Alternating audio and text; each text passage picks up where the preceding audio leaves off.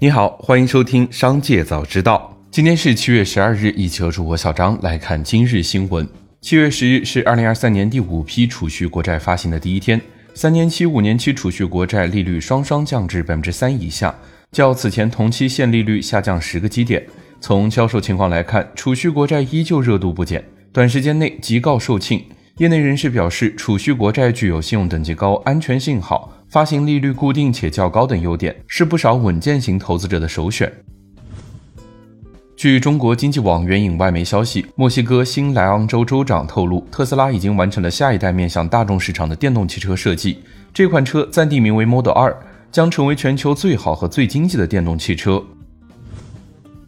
据上证报，国内首个车内无人商业化试点牌照将于近期在北京发放，首批企业有望取得相应的经营许可。业内专家表示，对标国际前沿，中国自动驾驶技术和应用加速发展，全无人智能车正在驶进。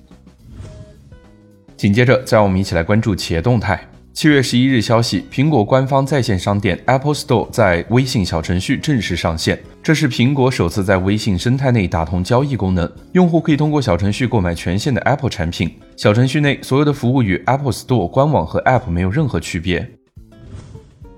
腾讯 QQ 小店小程序七月十五日将停止运营。据了解，QQ 小店是 QQ 电商带货产品，用户经过设置选品之后，可向 QQ 群、QQ 好友和 QQ 空间推广商品。当分享对象购买 QQ 用户分享的 QQ 小店商品之后，用户可以通过有效的订单来赚取佣金。据美国消费者新闻与商业频道 CNBC 报道。微软在当地时间周一证实，在二零二四财年开始一周后，将削减更多的工作岗位。此次裁员是在今年一月宣布裁员一万人的基础上进行的。此前有媒体报道称，微软一月宣布三季度末将裁员一万人，占总员工数不到百分之五。此次调整包括遣散费和其他重组费用，预计耗资十二亿美元。据彭博消息，美国私募股权公司 KKR 正在为其在商业照明制造商雷士国际控股中国业务的多数股权探索各种选择，包括出售这些股权。知情人士称，交易金额可能达到约十亿美元，出售程序可能在今年晚些时候正式启动，不过尚未做出最终的决定。KKR 在二零一九年收购雷士中国业务价值七点九四亿美元的多数股权，雷士持有剩余的约百分之三十的股份。据知情人士透露，印度最大的企业集团塔塔集团即将达成协议，最早将于八月收购苹果公司的一家供应链工厂。这标志着印度本土公司首次进入 iPhone 组装市场。据消息人士，收购伟创公司位于印度南部卡纳塔克邦的工厂，可能价值超过六亿美元。该工厂雇佣了一万多名工人，负责组装最新款的 iPhone 十四。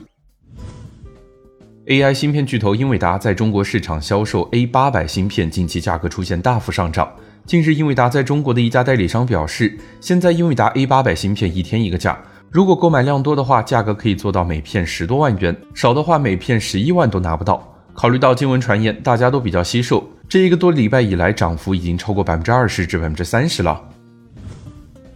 据报道，谷歌增强现实 AR 操作系统团队负责人马克·卢克夫斯基宣布离职，主要因为谷歌在 AR 方面的承诺飘忽不定。谷歌经常会发起一些新的努力，然后在相对较短的时间内关闭它们。仅在2023年，谷歌就终止了对各种服务和产品的支持。紧接着，再让我们一起来关注产业消息。据英国金融时报，中国网信办计划建立一套体系，要求企业在发布生成式人工智能系统前获得许可，较四月草案有所收紧。相关法规可能最早在本月内完成。接近监管机构的知情人士表示，百度和阿里巴巴等人工智能应用公司一直在与监管机构保持联系，以确保其服务不违反规定。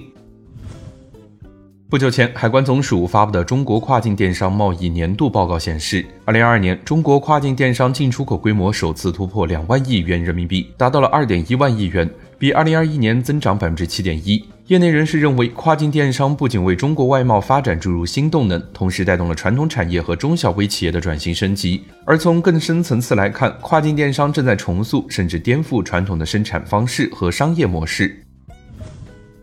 IDC 预测，二零二七年中国物联网支出规模将趋近三千亿美元，位居全球第一，占全球物联网总投资规模四分之一左右。此外，中国物联网 IT 支出以百分之十三点二的五年复合年均增长率稳定增长，超过全球平均水平。